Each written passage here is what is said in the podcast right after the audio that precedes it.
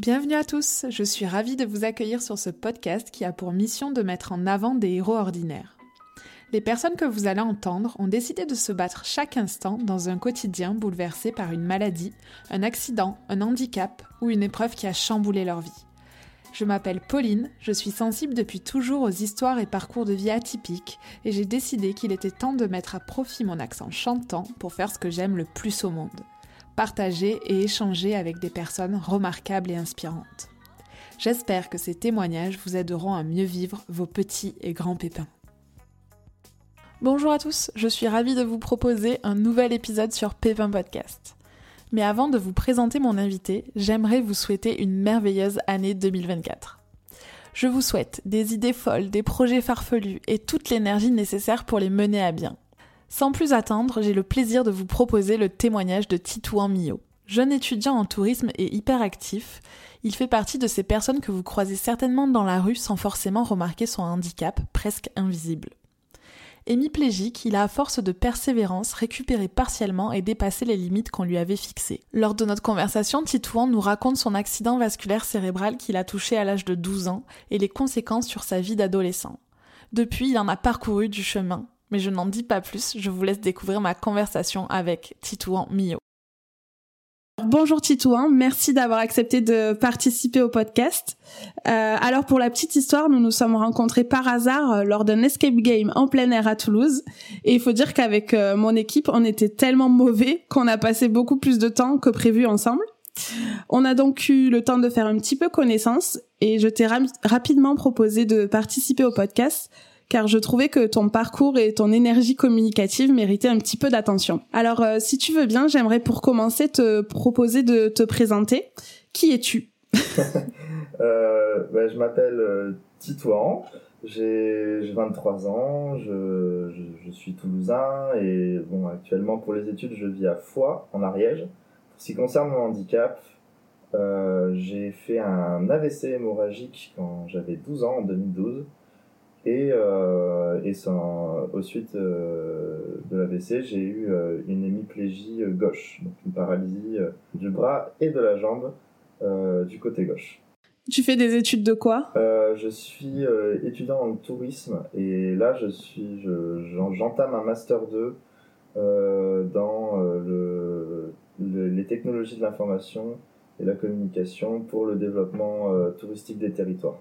Afin d'encore mieux te connaître, j'ai préparé quelques questions euh, brise-glace. Est-ce que tu peux me donner euh, un chiffre entre 1 et 5 Ok, euh, 3. Alors la question 3, c'est quel est ton talent caché? Mon talent caché, euh, ok, bah, je sais faire la, la, danse du ventre comme Shakira. je sais pas si c'est vraiment un talent incroyable, mais... Dommage qu'il n'y ait pas la caméra pour voir ça. ouais, je le cache bien. C'est vrai ou c'est une blague Ah non, non, c'est très vrai. c'est très vrai. Si tu veux bien, on va continuer. J'aimerais revenir bah, du coup un petit peu euh, à l'événement euh, qui s'est passé quand tu avais 12 ans. Déjà, avant euh, que tu fasses l'AVC, quel type d'enfant t'étais Plutôt calme, plutôt euh, hyperactif euh, Comment comment comment ça se passait? Quand j'étais petit, il faut savoir euh, que bah, mes parents étaient instituteurs, on vivait à, l'étranger. et du coup, on était un peu souvent en, pas en huis clos en famille, mais presque. On vivait un peu dans notre concon, et du coup, j'étais un enfant assez.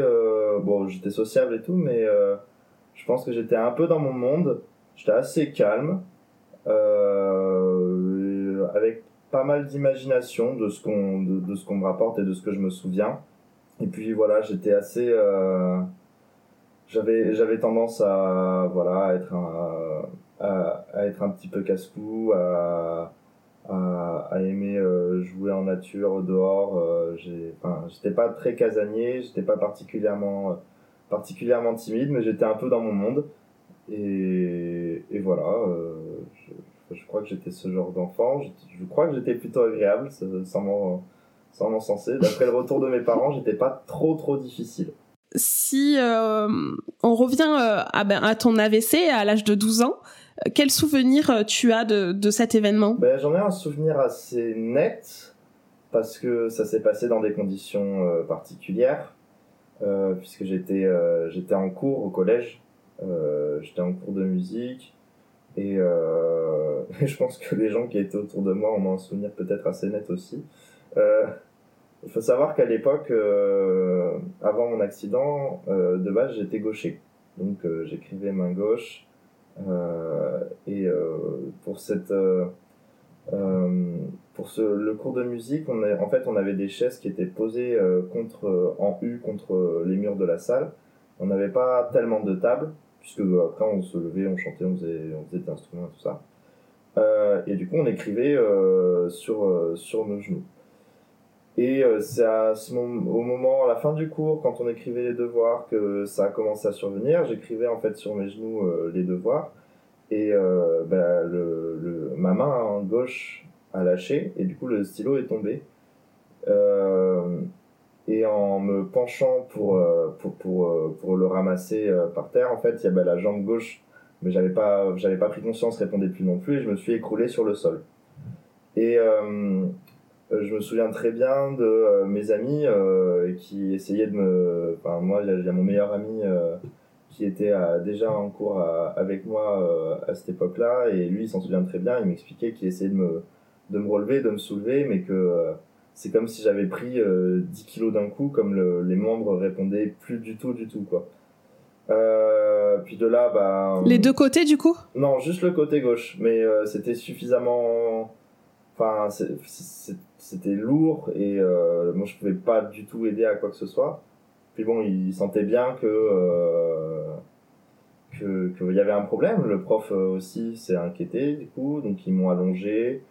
Euh, ils ont fait évacuer la classe. Euh, puis bon, au départ il y a eu l'infirmière, etc. bon, ils ont rapidement compris que c'était qu'il y avait un problème, quoi. Que c'était pas juste un petit malaise. Euh, ils ont appelé les pompiers, ils ont appelé ma mère, qui était évidemment euh, le seul jour qu'elle avait pris euh, pour faire les soldes avec ma grand-mère et ma tante dans le Gers, tranquillement. voilà, je lui, ai fait un petit coup. donc elle a dû rappliquer en vitesse. et moi, ce que je, ouais, moi je me souviens, je me souviens de voilà d'avoir été rassuré, d'avoir été entouré, mais bon, forcément j'étais en panique. Euh, et moi, dans ma tête, euh, j'ai plus de souvenirs après, euh, après ça. Le dernier souvenir que j'ai, c'est d'être sur un brancard euh, dans le hall du collège, euh, bah, en, train d'être évacué. Mais d'après, en gros, ma mère a tenu un journal de bord un peu après parce que j'ai fait, j'ai fait du coma et je pense que ça a aidé un peu, ça a aidé un peu de, de mettre à l'écrit tout ça. Et euh, bah, quand j'avais lu, en fait, les pompiers disaient que j'étais resté conscient pour les aider à me déshabiller et tout ça, même dans l'ambulance.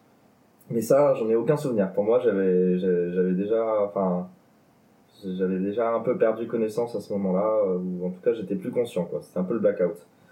Euh, voilà. Après, j'ai des souvenirs. Euh, c'est, un peu étalé dans le temps sur l'événement, le moment où ça s'est déclenché en public. Voilà, c'est les souvenirs que j'ai. Euh, après, je me souviens un peu de la phase où je me suis. Du coup, ils m'ont mis une semaine en coma artificiel après l'opération qu'ils m'ont faite. Donc, ils m'ont. en fait, l'AVC, c'est une. C'est un caillot au niveau du cerveau, dans le. C'est un, un, caillot dans le sang qui a fait péter une, une, artère du cerveau, une veine du cerveau. Je sais pas le terme technique, je veux pas dire d'imprécision. Euh, et euh, bah, du coup, en gros, euh, il y avait une pression qui était, qui était trop forte dans le, dans, dans le cerveau. Et ils ont retiré, euh, ils ont retiré une partie euh, du volet crânien pour laisser le temps de décompresser. Et c'est une opération assez lourde. à la suite de laquelle ils m'ont mis dans un coma artificiel de une semaine.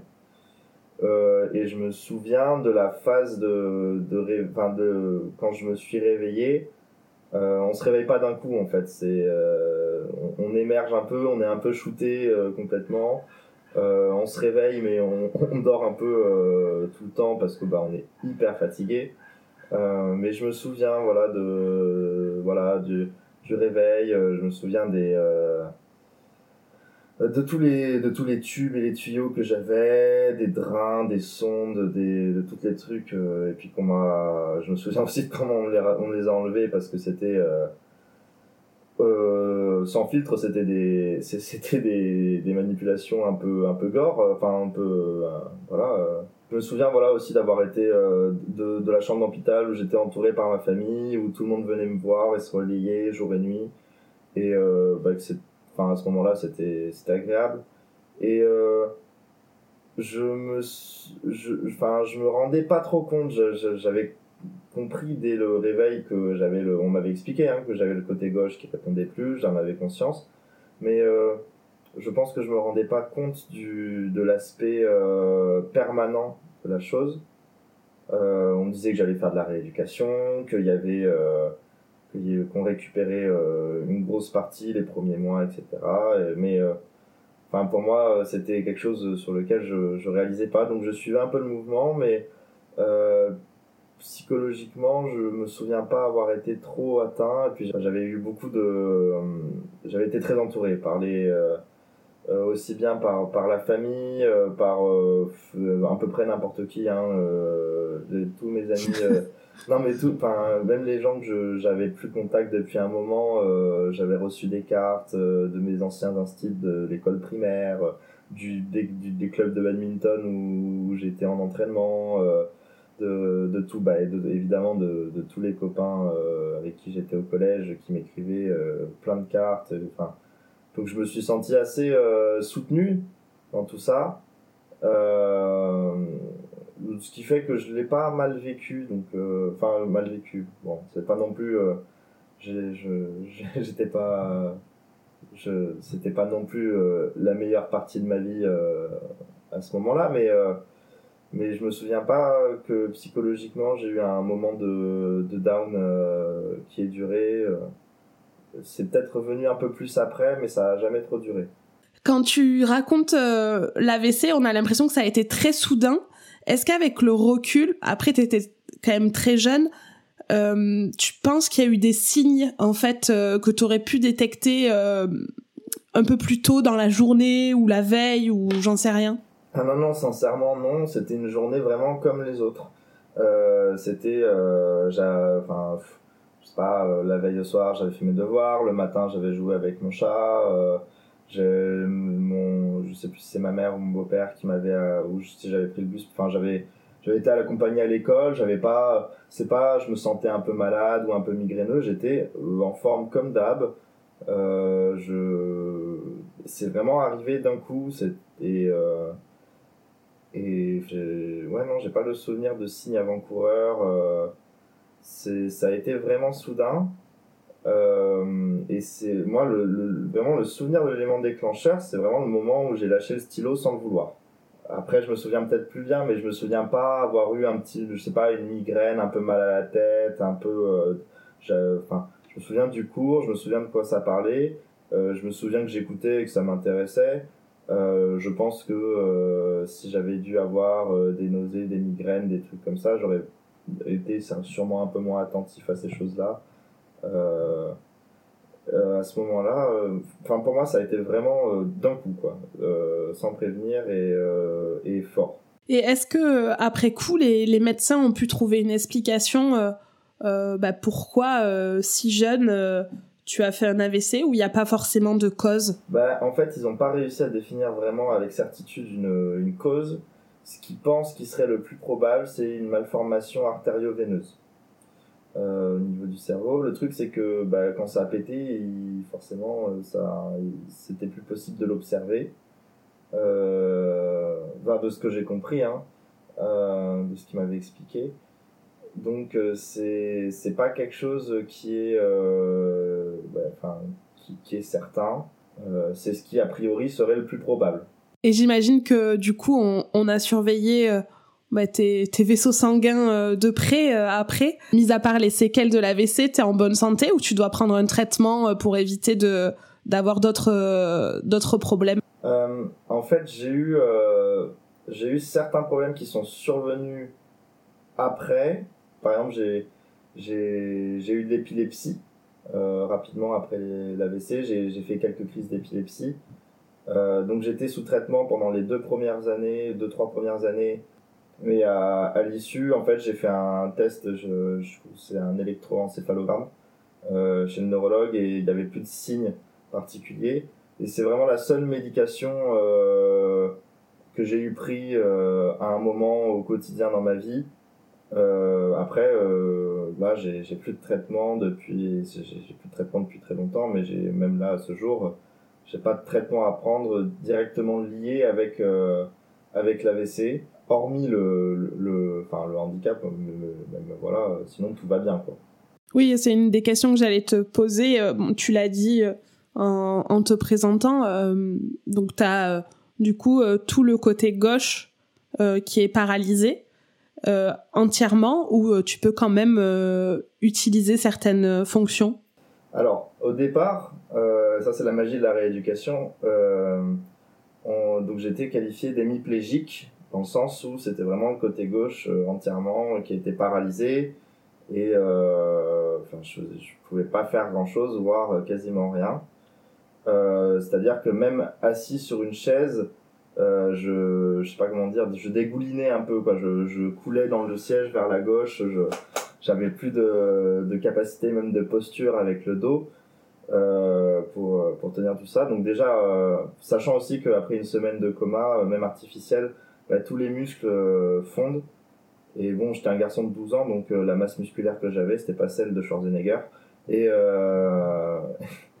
et du coup, il a fallu remuscler tout ça en, rééducation. Euh, à terme, avec la rééducation, le sport, les progrès, euh, on m'a plutôt qualifié d'hémiparésique, euh, c'est-à-dire d'une paralysie euh, plus partielle du côté gauche, euh, parce que voilà, je, je peux marcher, je peux bouger, je peux porter des, je peux, je peux porter un peu des charges, mais ça va être sur de la motricité fine, sur de l'équilibre. forcément, je peux pas courir, euh, je suis quand même encore limité voilà, par, par, pas mal de choses. J'ai une très grosse fatigabilité, euh, même si je fais plein de choses.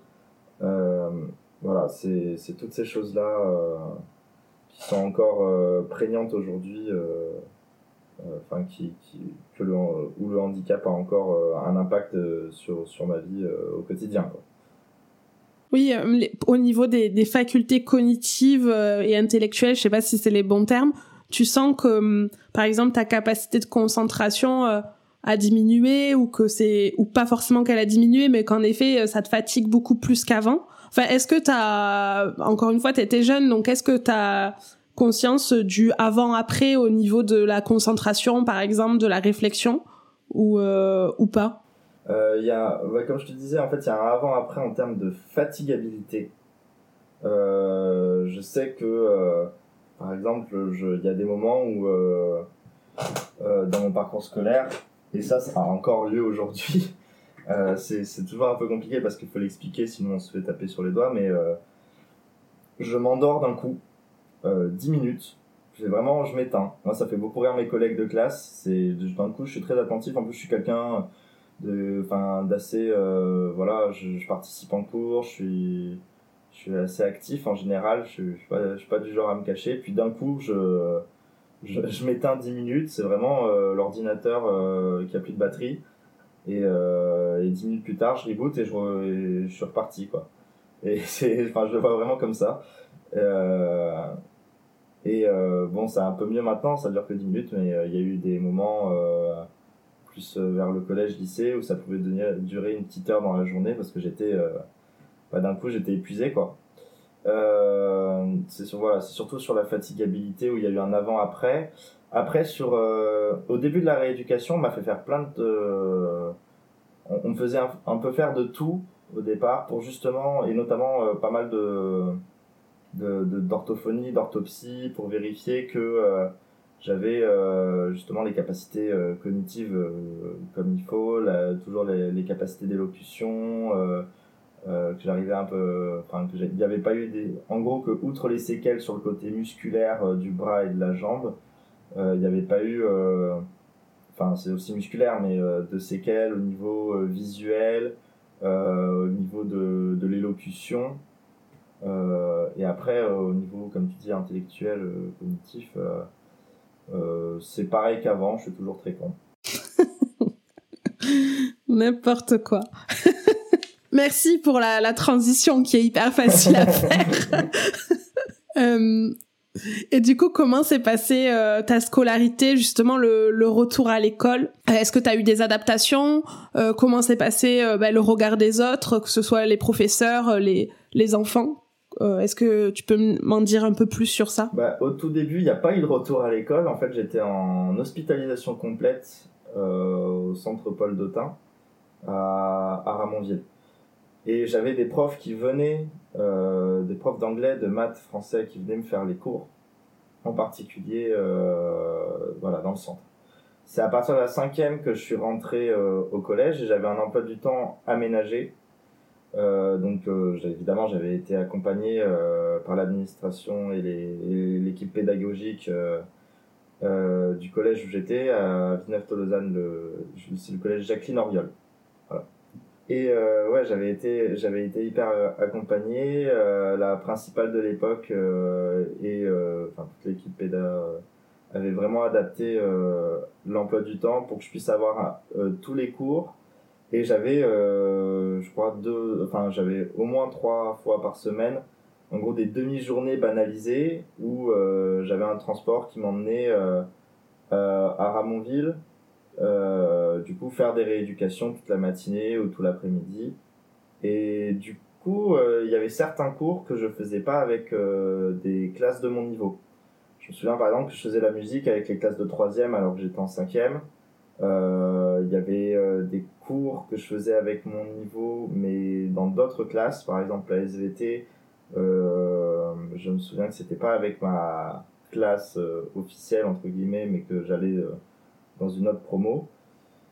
Et, euh, et voilà, bah après c'était un rythme assez euh, éreintant parce que euh, tu commences une journée, puis tu fais, tu fais 20 minutes de transport, tu fais des rééducations, tu, tu repars.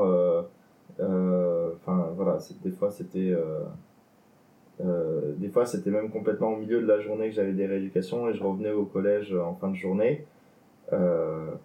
c'était assez intense au bout de deux ans, je suis passé en rééducation avec des, euh, euh, avec euh, des, des kinés ergothérapeutes en libéral. Et là, du coup, je le faisais en dehors des cours et j'avais plus besoin de me déplacer sur un, sur un centre de rééducation. Quoi. Tu comprenais l'intérêt de cette rééducation ou toi, c'était quelque chose qui te pesait à cette époque-là? Au tout départ, en fait, quand j'étais en hospice complète, c'est très intense. C'est clairement, ça régit ta vie.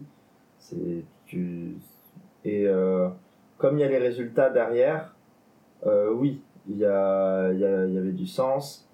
Euh, je, je, au départ, j'en étais à faire de la verticalisation, c'est-à-dire que bah, on me mettait juste sur une table et on verticalisait petit à petit, 30 degrés, 45 degrés, 60 euh, puis à la fin 80, 90 pour voir ce que ça fait de tenir debout.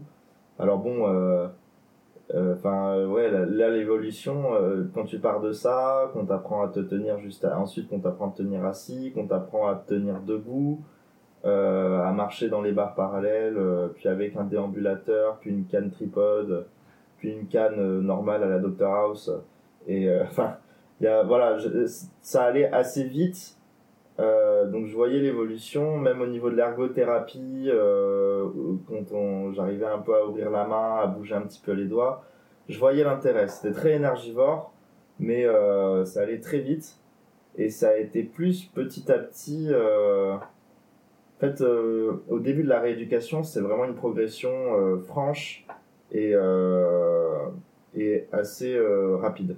Puis il y a des moments où en fait on touche des plateaux même des fois on régresse un peu, euh, où, et où euh, le même effort qu'on mettait avant euh, en termes de rééducation, on n'a pas forcément le, le, on a un résultat minime au bout de plusieurs semaines. et ça, au, bout de, de plusieurs années, ça pouvait être pesant. Ça pouvait être pesant parce que bah parce que t'avais l'impression que enfin j'avais l'impression que j'allais en avoir toujours quoi et que et que les efforts que je fournissais, que le temps que je passais dans ma vie privée à faire de la rééducation, c'est ça que j'utilisais pas pour pour mes loisirs personnels, pour ma vie sociale, pour pour enfin pour voilà, pour, pour, je sais pas, le sport, euh, profiter avec des copains, euh, peu importe. Et euh, du coup, bah, je me disais, il y a des moments où ça a pu être un peu difficile psychologiquement à ce niveau-là. Et les, et les enfants autour de toi, ils étaient comment ça s'est passé? Globalement, tout le monde était compréhensif, d'autant qu'en plus moi c'est un sujet sur lequel je mettais un peu tout le monde à l'aise puisque j'en rigolais beaucoup et j'avais beaucoup d'autodérision par rapport à ça. Euh, tout le monde a toujours été très bienveillant avec moi. Euh, vraiment. Euh, ça, ça a dû m'arriver une ou deux fois au collège d'avoir une situation où vraiment c'était c'était border avec avec des gars qui, qui se moquaient de moi et qui avaient voilà le pire qu'on m'ait fait c'est en gros à l'époque du coup au collège j'étais en fauteuil au tout début. Et euh, il y avait un gars au moment de la fin de la récréation où euh, j'aurais dû euh, retourner en cours qui avait pris mon fauteuil, couru à l'autre bout du collège avec et qui m'avait laissé au fond d'un couloir, voilà. et ça, c'était le truc, bon, je m'étais pas laissé, enfin, je m'étais pas laissé faire dans la mesure du possible, voilà. donc je l'avais, je l'avais fait remonter, il s'était fait pourrir. Mais euh, c'est honnêtement la seule, euh, la, la, seule fois où j'ai eu un problème avec quelqu'un où c'était euh, vraiment sur je me fous de la gueule de son handicap. Quoi. Du reste, j'ai toujours eu des gens compréhensifs, j'ai toujours eu des gens un peu curieux. le plus dur pour moi, c'était plutôt le d'être envoyé à une situation de misère, comme si j'étais un peu à moitié mort. Euh, les gens qui, euh, qui, qui s'excusent euh, comme si c'était leur faute que, que j'ai un handicap, qui, enfin voilà, dans leur tête, ils me voient, c'est, il y a, les violons, il y a les violons qui jouent, c'est comme si j'étais, enfin, c'est pas, encore une fois, ça représente pas énormément de monde, et puis en plus, c'est un âge jeune, donc au collège, on est très maladroit et on sait pas quoi penser de tout ça. Euh, et même un peu plus tard au lycée ou quoi. Donc euh, j'en ai jamais tenu rigueur et même en plus euh, quand j'en discutais avec les, quand j'en discutais avec eux, bah, ils comprenaient tout de suite. Mais c'est vrai que c'est un truc que j'essaie de démonter dès le départ en disant bah, que c'est pas c'est pas dramatique, c'est pas c'est pas grave, c'est en plus voilà qu'à côté je fais plein de choses et que je me définis pas en tant que personne par mon handicap, ça fait partie de moi mais euh, c'est pas forcément c'est pas le c'est pas le, le, premier truc par lequel je me définis. Oui c'est toi qui dois rassurer les gens. Euh, bah, oui oui parce que je pense après moi et moi j'entends il y a des gens qui savent pas trop euh, je pense ils voient que je boite un peu euh, ils voient que je peux pas tout faire comme tout le monde. Et euh, forcément euh, tu sais pas si c'est un sujet sensible ou pas donc tu sais pas dans quelle mesure tu peux l'aborder avec la personne concernée. Donc en général, je, je, je, je crève l'abcès tout de suite, comme ça, ça met tout le monde à l'aise. Et euh, comme ils voient que j'en rigole, comme ils voient qu'il n'y a pas de tabou à ce sujet-là, comme ils voient que j'en parle très librement, que je le vis très librement, euh, il n'y a pas de souci à ce niveau-là. Je suis pas quelqu'un qui ait peur de, euh, de demander de l'aide ou quoi. Après, un peu comme beaucoup de PMR, euh, j'insiste tout le temps pour essayer de faire au maximum les choses euh, tout seul quand je, je sens que, que, je peux y arriver, même si je galère deux fois plus qu'une personne valide. mais euh, mais, euh, mais voilà, du reste, euh, je suis assez, je suis assez bien dans ma peau à ce niveau-là. Et est-ce que justement il y a des choses que tu peux pas faire ou que tu t'interdis de faire? Est-ce que tu te mets des limites? Des limites, je ne sais pas. Parce que en plus j'ai quand même fait pas mal de conneries euh, où, justement après coup j'aurais dû me dire bah oui Titouan avec ton handicap c'était peut-être pas jouable je me suis je me suis pété plusieurs trucs en voulant tester des choses donc je pense que en fait les limites je me les mais après coup alors qu'il aurait fallu que je me les mette avant je... Comme quoi, par exemple? Bah, J'avais un, j'avais un de mes meilleurs amis qui était très fort en skate. Je trouvais ça hyper impressionnant. Puis je m'étais dit, il ah, faudrait que j'essaye, que je vois ce que ça fait. Et euh, bah, j'y arrivais un petit peu dans une, dans une certaine mesure, mais forcément, c'était pas glorieux. Et puis, bah, moi, j'avais, à côté de ça, j'avais pas peur et je voulais euh, aller trop vite, euh, trop loin. Donc j'ai tout de suite voulu descendre la... dès que j'avais eu un petit peu d'équilibre, que j'arrivais à, à descendre un petit peu des petites pentes et tout ça, euh, sur un skatepark tout en, tout goudronné. j'ai voulu descendre la grande rampe. Je me suis, je me suis éclaté sur l'avant et je me suis pété trois doigts sur la main gauche qui est déjà handicapée. Euh, donc, euh, ça, donc ça a rajouté de la rééducation, ça a rajouté plein de soucis. Et après coup, bah, je me suis dit, ouais, bah, t'aurais peut-être dû y penser, en fait, euh, au blanc. mais, mais bon, c'est ce qui fait partie de. Enfin, c'est. Je considère que j'ai réussi à faire plein de choses à côté sur lesquelles, notamment au niveau sport, on s'attendrait pas à ce que je puisse euh, en tout cas, en tout cas euh, de prime abord. Euh, et que c'est parce que justement j'avais cette curiosité et que j'arrivais à ne pas trop me fixer des limites dans la tête que que j'ai pu justement trouver mon bonheur dans ces choses-là et être un peu là où on m'attendait pas forcément. Et du coup, est-ce que tu as des exemples de loisirs où peut-être au début tu pensais pas que tu pouvais y arriver et finalement tu t'es pas mal débrouillé? Euh, bah moi le, le loisir, euh, il y a deux euh, vrais gros loisirs où je m'attendais pas à ce que ça débouche à quelque chose et où bah, j'y ai trouvé mon compte et même il y, en a un où je suis où je sincèrement je, je pense que je je rends vraiment bien il y a eu déjà il y a eu il y a eu le kayak Genre, quand je suis arrivé en seconde au lycée, alors j'avais déjà refait un peu de sport, mais c'était beaucoup du sport adapté.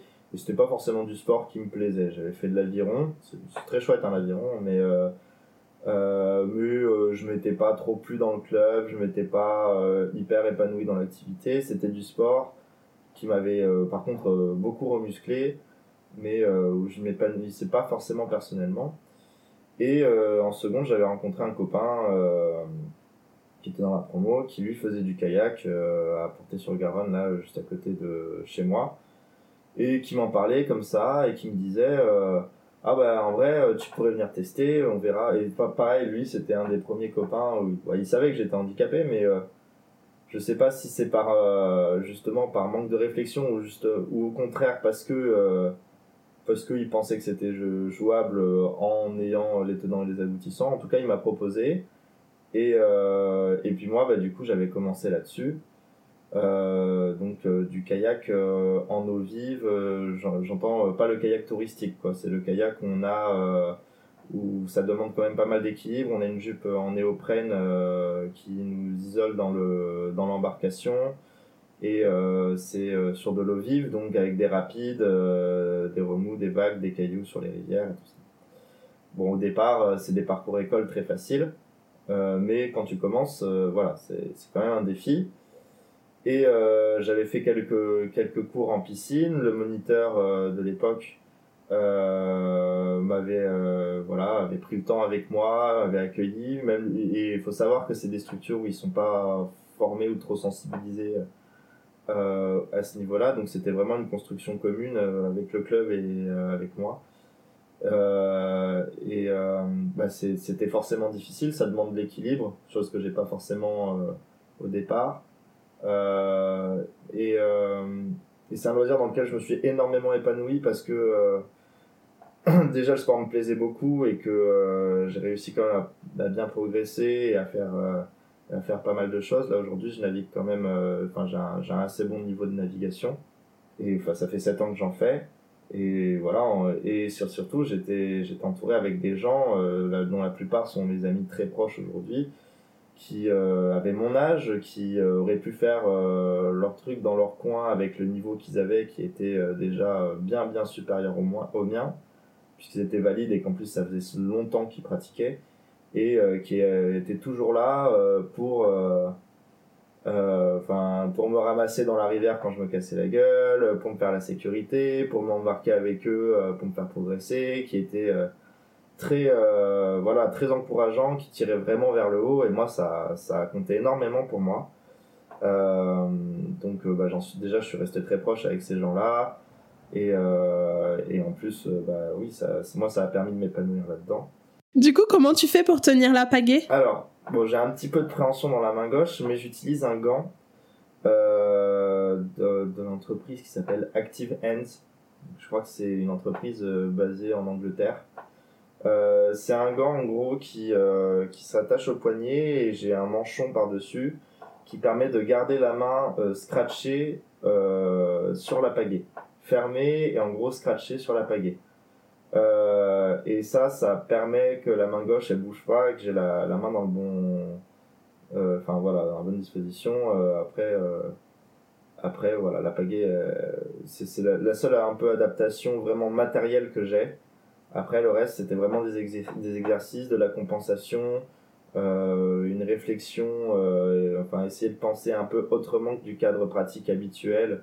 Euh, pour une personne valide, euh, mais avec les moniteurs. Euh, ça compte comme de l'adaptation à mon sens, mais c'est pas vraiment matériel. Oui, forcément, toi, tu as mis en place des compensations. C'est ça. Euh, et, euh, et, bon, ben, il y a, y a des moments, ben, comme pour tout, hein, où il y a des plateaux où ça marche pas, où il faut se vinder, il faut essayer plus longtemps forcément que les autres. Euh, mais et là, je commence à avoir un, un, résultat vraiment satisfaisant. Et puis, bah, moi, ça fait des années que je prends mon pied là-dessus. Donc, donc je regrette pas les efforts que je donne euh, là-dedans. Ok. Et du coup, ton autre loisir, c'est quoi? Et euh, du coup, donc voilà, un de mes autres loisirs euh, principaux, mais où c'était un peu assez inattendu avec mon handicap, euh, c'est la guitare. Je fais beaucoup, beaucoup, beaucoup de guitare. j'ai une famille de... Enfin, j'avais un, j'ai un père et un frère qui était euh, très bon guitariste. Et euh, j'ai beaucoup d'écart avec, euh, frère. Et donc, bah, quand j'ai vers mes 13-14 ans, lui, il était parti de la maison. Et une fois, j'avais retrouvé une vieille guitare à lui qui traînait, où il restait, c'est un truc qui n'avait pas été touché depuis des années. il restait une seule corde sur la guitare, et puis, bah, je sais pas, je pianotais un peu dessus. Euh, et en fait, de là, ça a commencé. Euh, j'ai commencé à développer une technique pour jouer de la guitare à une main. Où euh, en gros, je pose la guitare sur mes genoux, je joue de la guitare à une main avec la main droite en, en, en appuyant sur les, sur les, les cases et les cordes, un peu comme sur les touches d'un piano. Euh, c'est un peu difficile à visualiser comme ça. Euh, S'il y a des guitaristes qui t'écoutent, peut-être qu'ils essaieront, ils vont trouver que ça sonne euh, pas bien parce que c'est pas du tout le cadre habituel. Mais euh, moi, j'arrive vraiment à en faire quelque chose et j'ai un, enfin, j'ai un niveau euh, assez avancé du coup en guitare. Euh, même si bon, c'est perfectible à bien des égards. en tout cas, j'arrive à faire plein de choses. et du coup, bah, ça a été moins difficile de progresser qu'en kayak j'ai vraiment c'est mis à hormis le hormis le, temps de développer un peu la technique euh, euh ça enfin ça a vraiment j'ai vraiment j'arrive vraiment à faire des choses très très très cool euh, à la guitare à une main. Et du coup en plus ça fait un peu le show parce que quand quand je prends une guitare euh, les gens les gens s'attendent pas et qui, à, déjà à ce que je joue à une main et puis à ce que ça rentre bien comme comme j'arrive un peu à le faire. Euh, du coup, c'est toujours marrant. Et comment ça se fait qu'on a, a, besoin de deux mains alors d'habitude?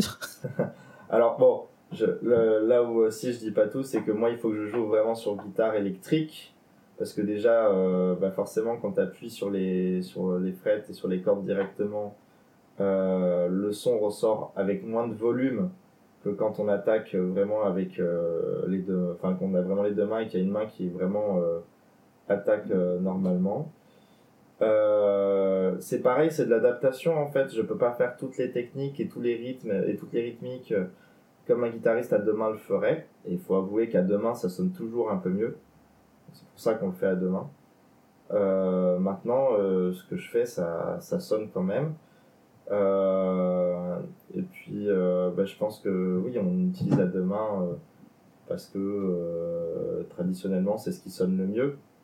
Mais aujourd'hui, avec ce qui existe en termes de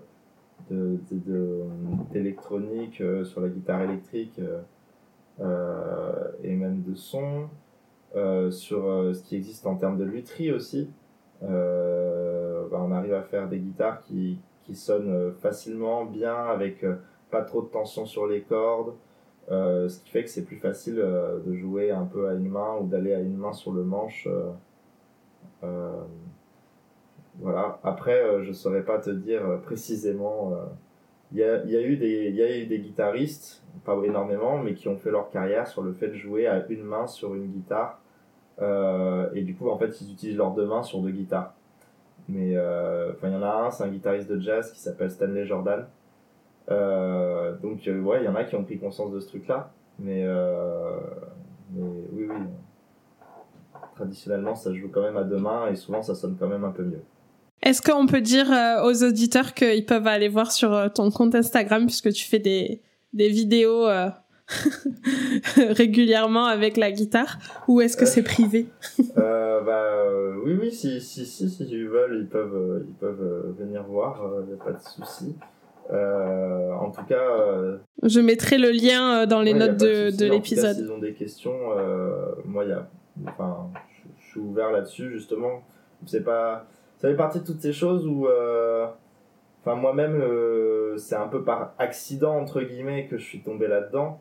Mais je me souviens du prof de musique au collège avec qui j'en avais parlé, qui était quelqu'un de très bien. C'est la personne devant laquelle j'ai fait mon AVC donc euh, il était, je pense qu'il était assez attaché à moi et qu'il était assez euh, attaché à qui j'étais. Et, euh, et même lui, je me souviens à l'époque, je disais j'aimais bien la musique, mais que la guitare, quand même, ça me plaisait. Et il m'avait dit, ah, je pense pas que tu pourras, honnêtement. Et, et pas, pas, pas, pas du tout par méchanceté, mais je veux dire par accident. Et du coup, bah, des fois, on, en fait, on, on se dit qu'on n'a pas le droit à certaines choses euh, parce que euh, bah, de prime abord, on pense que c'est pas forcément possible.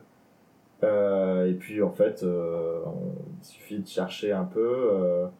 et enfin, je dis pas que tout est toujours possible dans tous les cas, mais bah, des fois on peut se surprendre et on peut surprendre les autres, même des gens qui s'y connaissent et qui sont un peu dans, dans le milieu. Et j'imagine que c'est un entraînement aujourd'hui, maintenant, quand tu es face à une nouvelle situation, euh, tu trouves, euh, on va dire, une adaptation euh, plus rapidement, j'imagine qu'il y a quelques temps, quoi. À force, ça devient, ça devient automatique pour toi, non? Ouais, en tout cas, il y a, y a cette façon de penser là où je vais, je vais essayer un peu normalement, je vais voir que ça fonctionne pas, je vais essayer de penser un peu autrement, je vais voir comment je peux m'adapter. Ça, c'est un truc qui fait pas, enfin, qui, qui est dans ma, ma façon de réfléchir au, au quotidien. Euh, après, il y a plein de choses que j'ai testées euh, aussi où, euh, où ça n'a pas été concluant derrière malgré les adaptations que j'ai essayé d'avoir. Euh, tu vois, par exemple, à un moment, j'ai voulu essayer l'escalade. Euh, euh, bah, j'y ai passé pas mal de temps, mais ça n'a pas forcément été concluant.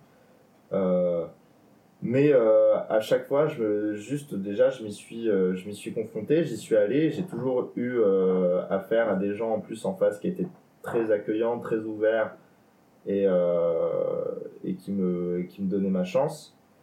Bon, après, euh, c'est euh, est-ce que, je, est-ce que je continue là-dedans? Compte tenu de, de, la très petite marge de progression que je peux avoir Ça, c'est un jugement personnel face aux situations.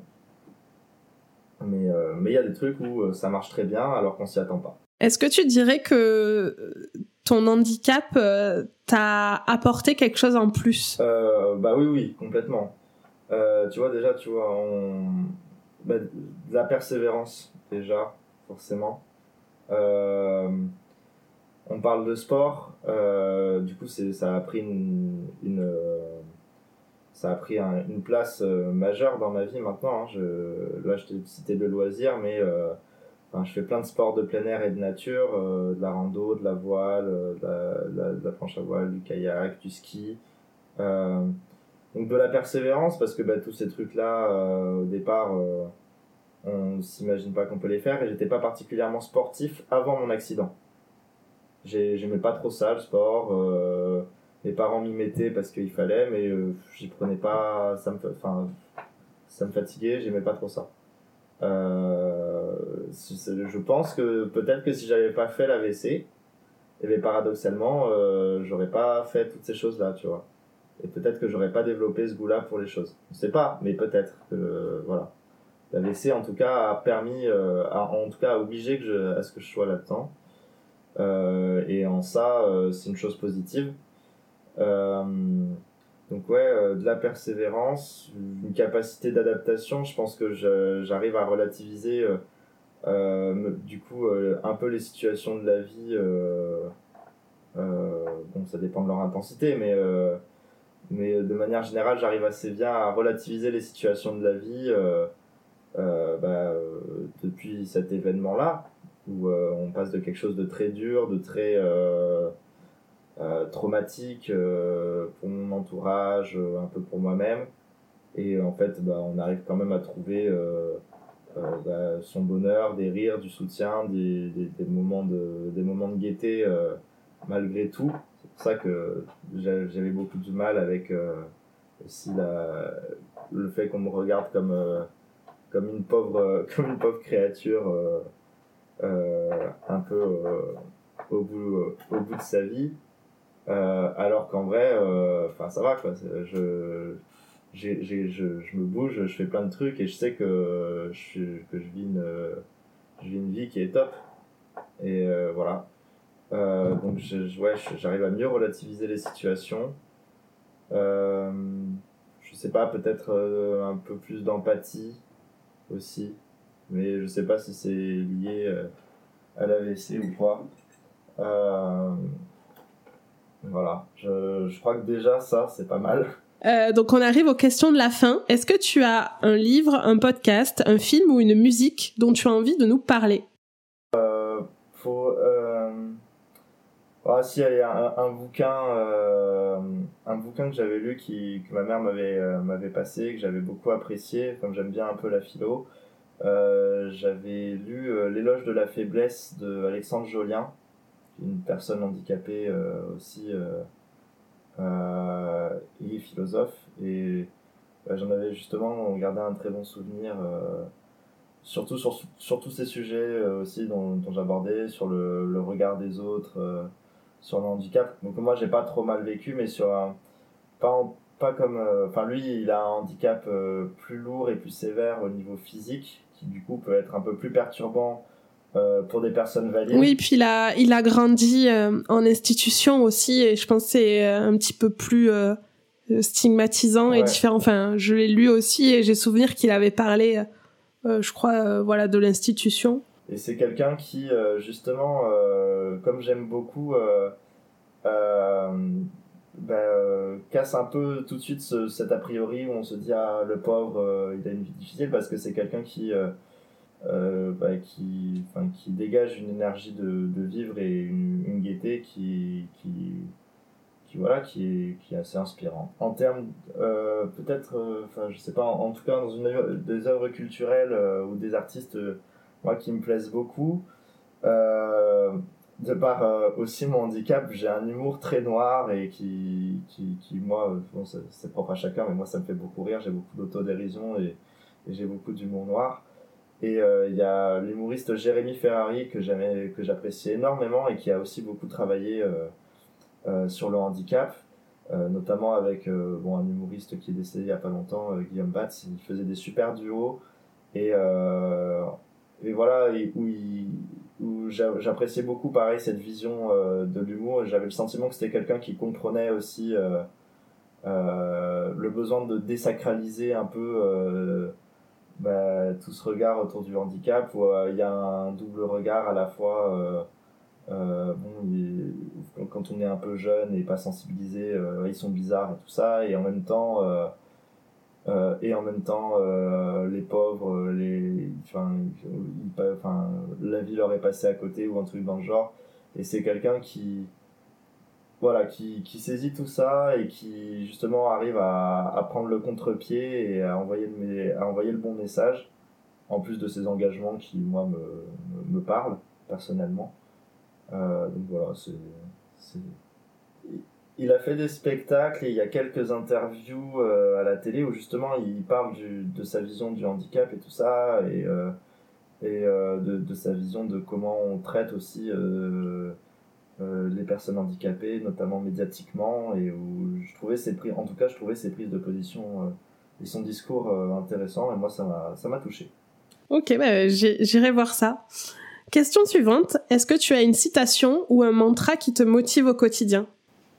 Mon, mon patron, euh, je sais pas si c'est un mantra, je suis pas sûr que ce soit très poétique, mais euh, euh, mon, mon, ancien moniteur de kayak euh, et ami euh, disait si t'es pas mort, enfonce plus fort. Et du coup, ça, ça, ça me motive à dire en gros persévère euh, si c'est euh, si c'est pas dur on continue enfin si c'est si c'est dur euh, on continue c'est et, et c'est pas grave et on va de l'avant Merci pour cette très belle citation. c'est la seule qui m'est venue à l'esprit. Je suis pas quelqu'un de très, de très poétique. Est-ce qu'il y a un sujet dont on n'a pas parlé et que tu aimerais aborder? Euh, non, je pense que c'était déjà. Enfin, en tout cas, j'ai essayé d'être exhaustif, de parler de tout ça, euh, de, tout ce que, de ma vision de tout ça, mais je pense que ça a été assez bien abordé dans tous les thèmes. Euh, voilà. Et hum, de quoi es-tu le plus fier aujourd'hui? Euh, Oula. euh, bah, honnêtement, de la personne que je suis aujourd'hui, euh, j'en suis assez satisfait mais c'est un ensemble. C'est pas relié à mon handicap. C'est euh, alors déjà forcément ça joue, mais ça fait partie de mon parcours et je pense que ça m'a construit. Des choses que j'arrive à faire, que j'ai réussi à mettre en place, de mon de mon côté curieux. Enfin, je pense que je suis quelqu'un d'assez curieux et d'assez touche à tout. Euh, c'est peut-être quelque chose que j'ai pas dit sur ta, sur, ta, sur ta question précédente. Je pense que l'AVC, oui, ça m'a aussi amené à être un peu touche à tout. Euh, et euh, bah, je pense que je suis fier de, cette, euh, de ce trait-là de ma personnalité euh, aujourd'hui et du, et, du coup bah, à quel point ça, moi, ça m'épanouit et ça, ça, ça, rend, ça rend au final quoi. Je, oui, ta personnalité, ton ouverture euh, sur les choses et ta curiosité. Ouais, je dis pas que je fais tout bien, loin de là.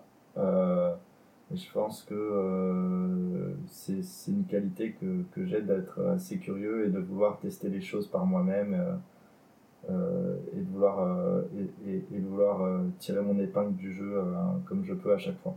Et si tu avais une baguette magique, qu'est-ce que tu dirais au Titouan de 12 ans? Bah, ça va pas être facile, mais euh, fais-toi confiance. Euh, et euh, de toute façon, tout va bien se passer. Et puis surtout, sois moins ingrat avec ta mère. ouais, il y a une adolescence difficile. non, non, non.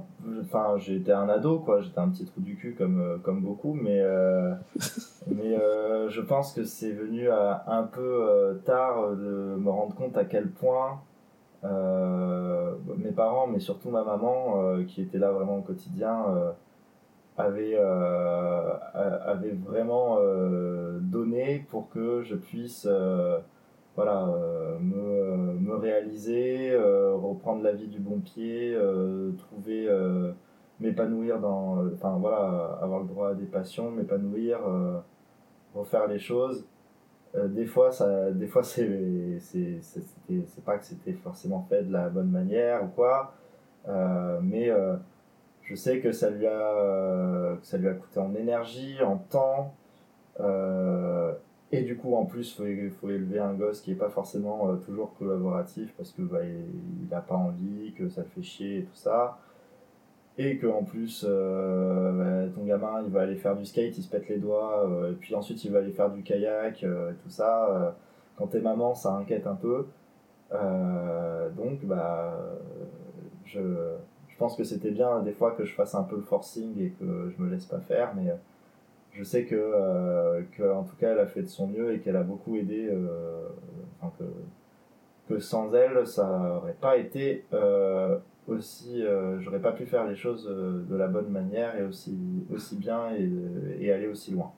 Et tu te sens redevable aujourd'hui? Euh, bah, Je pense un peu, oui, quand même. En tout cas, euh, voilà, je, je sais qu'il y, y, a un discours aujourd'hui euh, prégnant qui est de dire euh, souvent un, peu, tu sais, le, pour moi c'est un mythe, mais le, mythe du self-made man, je me suis fait tout seul, ou je suis parti de zéro et j'ai tout fait, machin.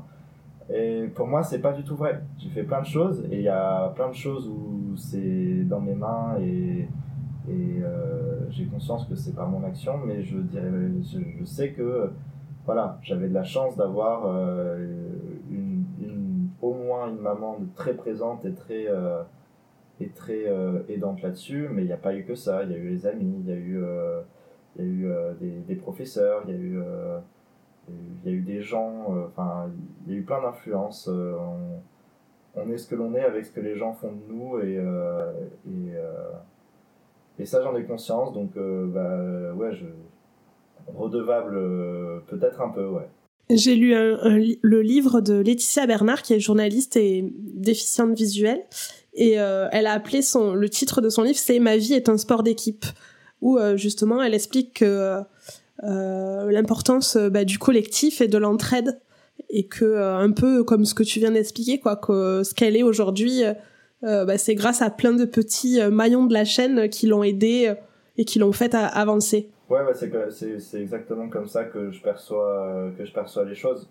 je sais que j'étais entre guillemets l'acteur principal de tout ça, que j'ai eu des gens qui m'ont aidé, qui m'ont permis de me prendre, de prendre confiance en moi, qui m'ont qui m'ont aimé et, et de manière parfois inconditionnelle euh, et qui m'ont du coup donné euh, une chance que, enfin des, chances auxquelles euh, des fois j'aurais pas pensé, sans, sans, lesquelles en, tout cas ça aurait pu être compliqué et qui ont été là pour moi euh, certains moments de la vie et, et voilà ça, ça ça aide vraiment à avancer. Et sans eux c'est pas que j'aurais pas avancé mais j'aurais en tout cas j'aurais été bien moins bien moins loin. Oui, tu as l'air assez euh, positif, optimiste et serein euh, par rapport à tout ça. Est-ce qu'il y a une période où euh, tu as eu un, coup de mou, quoi, le contre-coup un peu de tout ça? Ça a pu m'arriver bah, un peu à l'adolescence, tu sais, quand tu, de base, tu te poses des questions, tu es toujours en train de te comparer un peu aux autres, tu es un peu... Oui, tu te dis pourquoi moi Ouais, moi ça m'est arrivé une fois, de me dire, je, crois justement j'en avais parlé avec ma mère, pourquoi ça m'est arrivé à moi euh, mais ça, ça, ça, durait jamais longtemps. C'était des coups, c'était. Euh, euh, mais voilà, quand il y a des moments où ça te. Forcément, moi, ça me minait de, de voir des, des, Par exemple, je sais pas, sur le sport, tu vois quelqu'un qui, qui, commence un truc que toi t'as déjà fait depuis 2-3 ans et qui en, quelques jours est meilleur que toi. Et ça peut être un peu frustrant de de voir les copains qui, qui, qui, physiquement font plein de trucs et toi tu peux pas suivre euh, derrière. Euh, ça a pu miner. Euh, il y a, peut-être une fois vite fait où ça m'a un peu ça m'a un peu vraiment vraiment impacté mais mais franchement c'est pas représentatif de au jour le jour comment j'ai vécu comment j'ai vécu les choses Bon, j'ai rajouté des petites questions hein, entre, mais on arrive aux deux dernières questions. Euh, donc l'avant-dernière, qu'est-ce que tu as envie que l'on retienne de ton témoignage? Je pense euh, la positivité. Je, crois, j'ai l'impression d'être quelqu'un d'assez positif et, euh, je pense que je suis quelqu'un d'assez dynamique. J'ai l'impression d'être très prétentieux en disant tout ça, mais en tout cas, c'est ce que j'essaye de, vouloir pour moi. Donc, bah, si ça motive certaines personnes à penser ça, euh, s'il y a des concernés par, par le handicap, et ben c'est tant mieux. En tout cas, c'est ce que c'est le but. et puis, pour des personnes éventuellement non valides et qui euh, et qui ont pas trop l'habitude même si je pense que quand on écoute ce genre de podcast déjà c'est qu'il y a la curiosité et que c'est un bon départ bah, c'est de se dire que bah euh, on peut enfin Des fois, il y a, y a, y a, le handicap, c'est c'est c'est une c'est ça peut être une une rampe de lancement derrière pour plein de choses inattendues et positives. Un tremplin. Si j'avais du coup là maintenant j'ai une citation qui me vient sur laquelle ça fait un peu mon contrat c'est trois heures après je, la guerre. je recollerai les morceaux au montage. qui est peut-être du coup plus politique que celle que de mon moniteur de kayak. Mais euh, alors je sais plus exactement de qui c'était parce que pendant longtemps j'ai cru que c'était de Raymond Queneau, mais c'est c'est pas c'est pas de lui. Euh, en tout cas je crois pas. Euh, c'est de la contrainte naît la créativité. Et bah, je pense que sur certains égards, je peux être la preuve de ça. Ok, merci. Et dernière question, qu'est-ce que l'on peut te souhaiter pour l'avenir? De rendre un super bon mémoire pour mon master 2 parce que c'est pas facile. Et puis euh, si déjà il y a des gens qui me le souhaitent euh, c'est c'est toujours ça de prix. Non euh, plus sérieusement euh, je sais pas. Souhaitez-moi euh, souhaitez-moi de bonnes choses en tout cas euh, c'est toujours ça je prends. Bon, ben ok, je, je te souhaite de réussir ton mémoire. Ouais, c'est peut-être pas aussi euh, inspirant et profond que tu l'espérais mais là euh, tu Non, mais c'est une question très ouverte, hein, donc euh, t'as as répondu avec honnêteté que la, la priorité, c'est les études. ouais pour moi oui là là enfin je veux dire euh, c'est la dernière année donc il faut jouer le jeu quoi Ok. Euh, ben, bonne chance et merci beaucoup, Tituan, pour euh, le temps que tu m'as consacré. Eh bien, écoute, euh, c'est un plaisir partagé et je suis content d'avoir pu, euh, d'avoir pu euh, partager toutes ces expériences avec toi. J'espère que ça pourra, ça, ça plaira aussi des Oui, auditeurs. t'as apporté ta pierre à l'édifice. Merci beaucoup. à bientôt. Voilà, il n'y a pas de souci. À bientôt. Salut. Et voilà, cet épisode est terminé. Merci à tous pour votre écoute et merci à Titouan pour sa confiance. N'oubliez pas d'aller faire un tour dans les notes de l'épisode pour en savoir plus. Une dernière chose, si vous avez aimé cet épisode et que vous souhaitez me soutenir, n'hésitez pas à laisser un avis sur Apple Podcast ou Spotify ou en parler autour de vous. Cela m'aidera beaucoup à faire connaître Pépin Podcast. Merci et à très vite pour un prochain épisode.